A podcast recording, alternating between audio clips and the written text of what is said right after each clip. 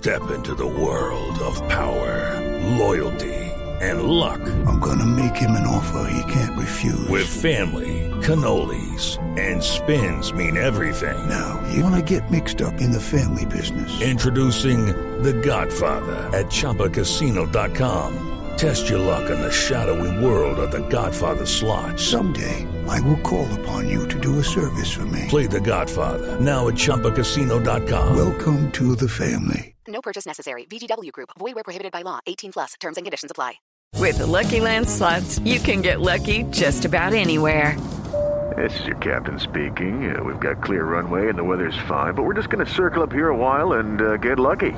No, no, nothing like that. It's just these cash prizes add up quick. So I suggest you sit back, keep your tray table upright, and start getting lucky. Play for free at LuckyLandSlots.com. Are you feeling lucky? No purchase necessary. Void where prohibited by law. 18 plus terms and conditions apply. See website for details.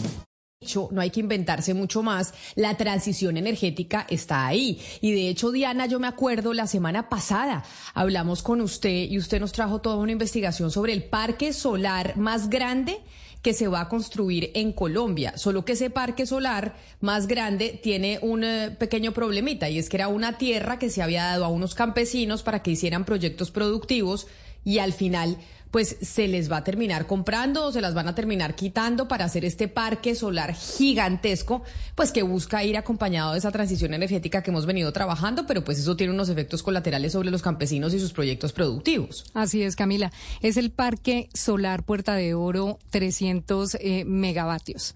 Es, es el que sería, porque todavía es un proyecto y un proyecto muy en gris, eh, y se realizaría y se construiría en Guaduas, Cundinamarca, precisamente como como usted lo dice, en una tierra que hace 15 años era de Gonzalo Rodríguez Gacha y que el INCODER, después de haberla incautado la entonces Dirección Nacional de Estupefacientes, se la dieron a campesinos, a 37 familias campesinas, son cerca de mil hectáreas para que ellos allí desarrollaran proyectos productivos.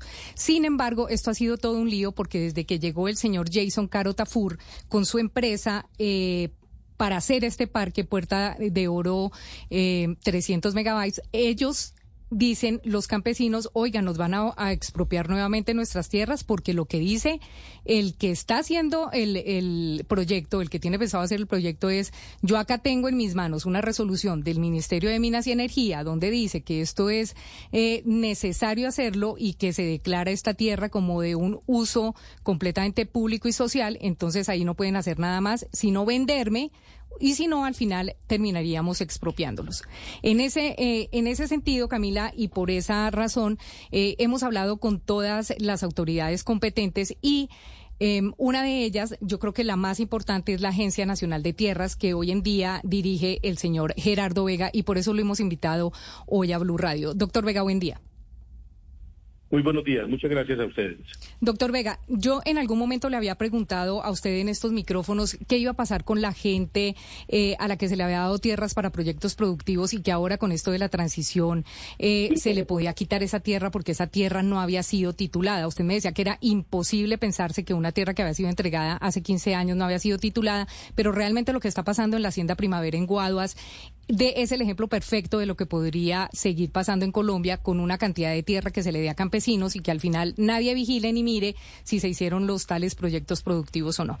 Eh, sobre la primavera, eh, doctor Vega, ¿qué información manejan ustedes sobre ese predio que fuera de Gonzalo Rodríguez Gacha y que hoy es de campesinos y en el que hoy se pretende construir un parque solar? Mire, en primer lugar señalar que son 37 lotes 26 de ellos fueron adjudicados en su momento por el INCODER y allá están. Pues eso es, es propiedad de esas familias. 26 de ellos ya tienen el registro en la Oficina de Registro de Instrumentos Públicos de 37. 11 faltan por registrar, pero eso es de ellos, la propiedad es de ellos.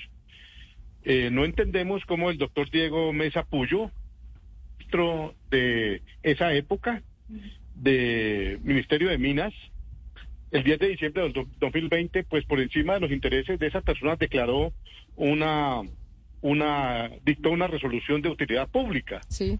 Y es de utilidad pública, pues ya tendrá el procedimiento, es competencia del, del Ministerio de Minas y Energía. Nosotros aquí estamos cumpliendo con lo que nos toca hacer, que es lo de la reforma agraria. Y entonces, pues nuestro deber es proteger la propiedad de esas familias campesinas y adjudicar las otros 11 que faltan, no adjudicar, perdón, inscribir en el registro eh, de la Oficina de Registro de Instrumentos Públicos las otras 11. Tenemos una dificultad para inscribir esas 11, que es que eh, hay una medida cautelar a través de esta resolución dictada por el exministro Diego Mesa Puyo en el año 2020. Fue el Sí. doctor Diego Mesa Puyo el que dictó esa resolución para expropiar a esos campesinos. Es el año 2020, 2020, o sea, gobierno anterior, el que dicta Di- una resolución que declara de utilidad pública y que amenaza a los campesinos con quitarles esa tierra. Pero mire, eh, doctor Vega, el exministro Diego Mesa, que era el ministro de Minas y Energía, cartera que está involucrada en la transición energética, que además eh, quiere avanzar y de manera más profunda, el ministerio de la doctora Irene Vélez, es el que usted nos dice hace esa expropiación o, o- o firma ese, ese documento. Si usted nos dice lo que queremos es entregarle la tierra a los campesinos, ¿esto significa que el parque solar se va a hacer o no se va a hacer? Pues es una definición que tiene que mirar, es una empresa privada, es una empresa privada la que hace el parque, que afecta hoy en día la reforma agraria que nosotros estamos haciendo. Por nosotros, como Agencia Nacional Sí. de Tierra, la gente se queda allí, entregamos los títulos y ya ellos que entren en un proceso de negociación con esas familias si es que desean hacerlo y si las familias desean vender. Esa es nuestra postura sobre el tema. Pero, pero, pero permítame, pero, pero permítame, Sí. doctor Vega, es que el Sí. principal problema no es solamente que se haya declarado esto de utilidad pública. El principal problema es que desde hace 15 años ustedes, porque ustedes vienen reemplazando al INCODER, la Agencia Nacional de Tierras hoy, no le ha titulado a esos campesinos. O sea, una cosa es que esté registrado, pero el, pero el predio como tal, las cerca de mil hectáreas, aparecen en una figura que usted debe conocer muy bien, que es el común y proindivicio. El común y proindiviso lo que es es una medida que se suponía era provisional, que se la dieron hace 15 años a esos campesinos, fueron los del INCODER, les delimitaron de a 26 hectáreas a cada uno de esos 37 grupos de los que usted habla y de los que ustedes como Agencia Nacional de Tierras tienen 11. 11 predios, 11 parcelas son de ustedes. Ustedes no pagan impuesto por eso, la nación no ha pagado impuesto y aparte de eso, ustedes, doctor Vega, como Agencia Nacional de Tierras, no les han titulado esos bienes. Allá hay una sola matrícula. Allá nadie tiene Perdóneme. títulos de propiedad. Entonces yo no entiendo por qué usted dice que eso es de ellos y que eso ya está registrado. Sí está registrado, pero no está titulado. No, sí está. Es que si entramos en los tecnicismos es otra cosa. Eso es de ellos. Eso es de ellos. Y es responsabilidad de los gobiernos anteriores no haber dividido el predio y entregárselo a esas familias. Nosotros aquí llevamos seis meses. Seis meses, ¿cierto? Entonces hemos tenido que estudiar lo que hicieron desde el año 2000, 2007 para poder primero saber cómo estaba la situación. Encontramos que está guardada esos, esas resoluciones, ni siquiera han estado aquí en la agencia. Ha sido parte del desorden anterior, del 2007 hasta esta fecha, año 2022, que nosotros asumimos la dirección de la Agencia Nacional de Tierra. O sea, hay una responsabilidad como de cuatro gobiernos Sí. de no haber no haberle adjudicado a esas familias, de no haber dividido el predio. Sí. El predio son de 979 hectáreas. O sea, cuatro gobiernos anteriores tienen la responsabilidad de haber adjudicado común y pro indiviso, o sea, en bloque, y no dividió entre 37. ¿De acuerdo? Estamos, eso es. A 11, a, a 27 ya se les adjudicó y se registró. Que materialmente no hayan hecho eso, ese es otro asunto, ¿cierto? No lo han hecho, pero ya formalmente.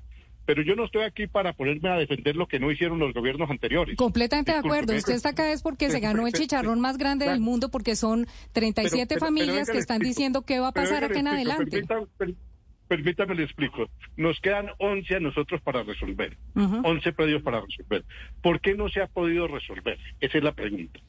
Porque hay una medida cautelar a través de esa resolución que dictó el gobierno anterior, dictada por el gobierno anterior, una resolución que la declaran de utilidad pública.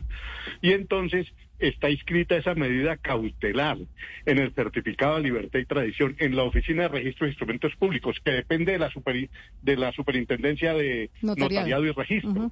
Exactamente. Entonces nosotros no podemos inscribir esas resoluciones hasta tanto no esté libre de esa medida cautelar, ese predio. Claro, entonces, eh, pero esa es mi pregunta, eh, eh, y se me adelanta un poco usted, doctor Vega, y es, ustedes son un solo gobierno, el gobierno del presidente Petro que le ha prometido a la gente no solamente una transición energética, que sería parte de ese proyecto del parque, se vería como la transición energética que también quiere el gobierno, sino también una reforma agraria donde se le garantice a la gente que va a tener su tierra para proyectos productivos. Entonces, la pregunta es, doctor, doctor Vega, usted se ha sentado con la ministra Vélez para mirar si levantan esa medida cautelar y, y, le entregan a la gente bien sus tierras tituladas con sus escrituras y verifican que se hagan proyectos productivos o qué va a pasar con esa hacienda, porque yo entiendo que es un problema que lleva más de cinco presidentes, o sea, eso no tiene discusión.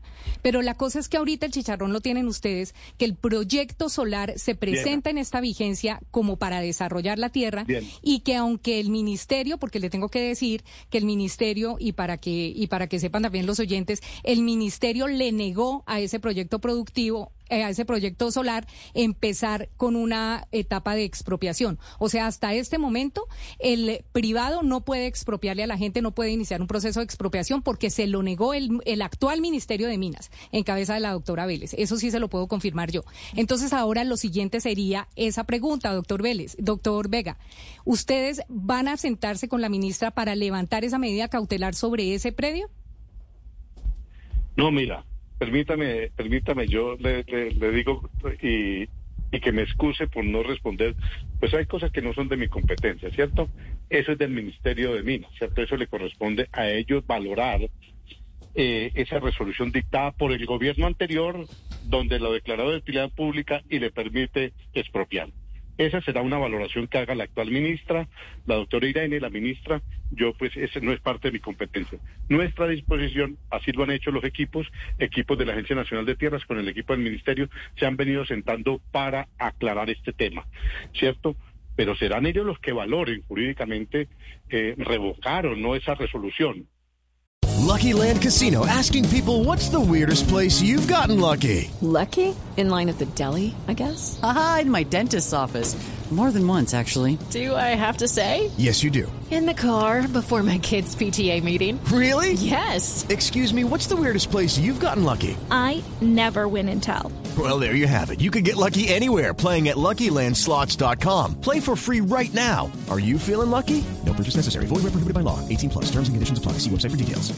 Nosotros, por ahora, hemos hecho lo que tenemos que hacer, ¿cierto? Hemos eh, identificado las resoluciones que faltan no se pueden inscribir hasta tanto exista esta resolución. Y nosotros sí tenemos una opinión sobre el tema. La opinión sobre el tema es que si se permite esa medida de expropiación provocada por el gobierno anterior, provocada por el gobierno anterior, en cabeza del doctor Diego Mesa Puyo, que fue el ministro de esa época, pues afecta la reforma agraria que nosotros estamos haciendo. La afecta porque no permite que entonces estas familias pues tengan la propiedad de unos pequeños lotes, que tampoco son grandes, unos pequeños lotes otorgados ya por el que en su momento fue el Director Vega, director Vega, yo veo que usted tiene pues la información a la mano y está pues muy bien eh, informado sobre el caso que le estamos preguntando. Y quisiera saber si este caso eh, usted lo ha estudiado bien, pues porque lo vamos, pues porque lo íbamos a llamar del programa o cuáles son esos casos que usted eh, recibió y que tienen como ese tipo de banderas rojas, porque usted nos está diciendo, estoy recibiendo acá una cantidad de, casos de, gobiernos anteriores y le pregunto por este, si es solamente por el, por el programa que puso ahí el, foco o hay varios que tiene, digamos, este tipo de banderas rojas? Sí, hay varios de banderas rojas. La misma administración del Fondo de Bienes. En el Fondo de Bienes se nos había dicho que había mucho más en tierras adjudicadas. El fondo fue creado en el año 2016, producto del acuerdo de paz, y se nos había dicho que había un número de cerca de 800 mil hectáreas adjudicadas a familias. Pero, director Vega, dígame, dígame nombres especiales de casos. ¿Este era uno de los casos que usted lo tenía como bandera roja o, no lo tenía en su radar? ¿Cuáles son esos casos como de banderas rojas que estaban en su escritorio? No, pero mire, este es un caso que gracias a la labor de ustedes periodística, pues hemos tenido aquí muy presente, ¿cierto? El caso de, de la empresa Parques, eh, mm, Parque Solar, cierto que viene de la familia Gacha. Ese era un caso. Hay muchos casos. Realmente yo diría, hay muchos casos que tienen bandera roja, para decirlo de esa manera. Hay más de 50 casos. Yo te los podría en otro momento leer, que son casos emblemáticos, que he pedido acá que lo miremos. Caso Eframovich, por ejemplo, eh, que está en el Cesar. Ese es otro caso muy importante. Venimos en reuniones con él tratando de lograr un acuerdo.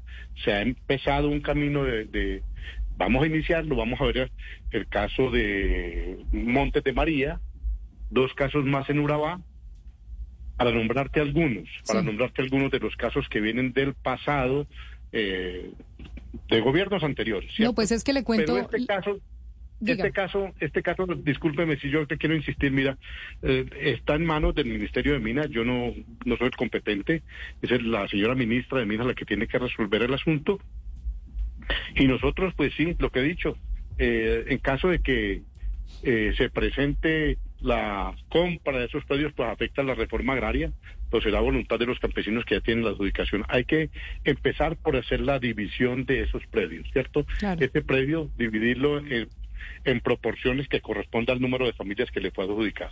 Pero mire, doctor Vega, ustedes van a hacer y van a subsanar lo que no hicieron los otros gobiernos y me refiero no solamente a esperar a que se levante esta medida cautelar, sino a revisar que de verdad estas son mil hectáreas, le dieron de a 26 hectáreas a cada, a cada familia campesina, revisar que esas 26 hectáreas se comiencen por lo menos ahora a trabajar porque la ausencia del Estado ha sido total estos 15 años y se lo digo porque este predio de la primavera no es el único, solo en Guaduas. O sea, en Guaduas son cinco, cinco haciendas que eran de Gonzalo Rodríguez Gacha, Cabo Verde, Remolino, Freddy, Veracruz, todas están igual. O sea, uno dice, es como si el Incoder hubiera llegado, hubiera eh, loteado, hubiera entregado y se desentendió del problema y nunca se verificaron los proyectos productivos. ¿Qué le decimos a los campesinos de esa zona, doctor Vega, ahora que usted es el director de la Agencia Nacional de Tierras? Porque sabemos que el problema viene atrás, pero ¿qué van a hacer ustedes?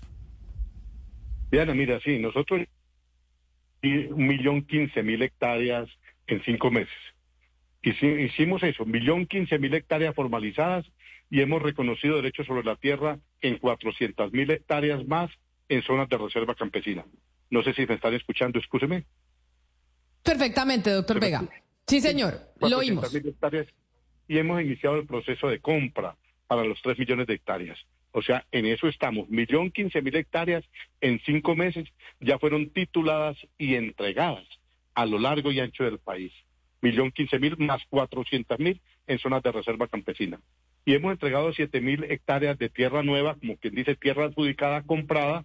A finales del año pasado se hicieron 49 predios y ahora el presidente entregó 29 más. Y vamos en unos lotes importantes de compra de predios para ser adjudicados. Yo entiendo lo que dice Diana en el sentido de que hay que armonizar, hay que articular la compra, la entrega y la productividad de esos predios. Eso no es de un día a otro, pues es cierto que se compra y bueno, el proceso de compra tiene 13 pasos. Esto es dinero del Estado que hay que cuidar y con responsabilidad adelantarlo. No decidimos nosotros cuánto cuesta un predio, lo decide el IGAC, ¿cierto? Y después de eso que el dueño acepte la oferta que se hace por parte del IGAC. Y si se compra, entonces se compra un predio, mm, vamos a suponer, de mil hectáreas, son 100 familias, 10 hectáreas a cada uno, hay que dividirlo en 100 pedazos y empezar nuevamente un proceso. No es como se dice, mire, ya compraron, ¿dónde están las familias? Hay un proceso de selección de las familias, un proceso de calificación de esas familias. Después de eso, se tienen que ubicar las 100 familias dentro de esas mil hectáreas entonces también lleva otro proceso, que la gente se ponga de acuerdo en qué pedazo le corresponde a cada uno dentro de esas mil hectáreas. Y después de eso, qué proyecto productivo, y si el proyecto productivo es asociativo o es individual. Pero bueno, esos son los procedimientos y las dificultades. Nosotros vamos en un millón quince mil hectáreas entregadas, tituladas, formalizadas y cuatrocientas mil mal. Y hemos iniciado el proceso de compra que esperamos en unos dos meses estar dando unos resultados ya importantes en la adjudicación. Hay otra agencia, que es la Agencia de Desarrollo Rural. Mi competencia acá en la Agencia Nacional de Tierras es la adjudicación de tierras a quien no la tiene, quien no tiene tierra, o a quien está sobre la tierra y no tiene el título. Realmente esas son las dos competencias fundamentales de esta agencia. Hay otra agencia que es Agencia de Desarrollo, que es la que pone allí el proyecto productivo, la que lleva la semilla, la que hace la asistencia técnica. Y también está el Banco Agrario, con el que hemos, hemos venido trabajando de la mano para el crédito de las familias que deseen hacerlo. Pues director de la Agencia Nacional de Tierras, Gerardo Vega, gracias por contestarnos. Llevamos eh, dos semanas, Claudia, hablando de este tema, de este, el que sería el parque solar más grande del, eh, del país, y queríamos tener respuestas sobre esos dos proyectos que, pues, que se empiezan a enfrentar. Uno, la intención de la transición energética, que lo que se busca es generar eh, energías renovables, pero que en el caso de la, de la energía solar, Claudia, pues pelea también con muchos proyectos, con proyectos productivos porque se utilizan grandes extensiones de tierra que podrían ser utilizados también para la agricultura.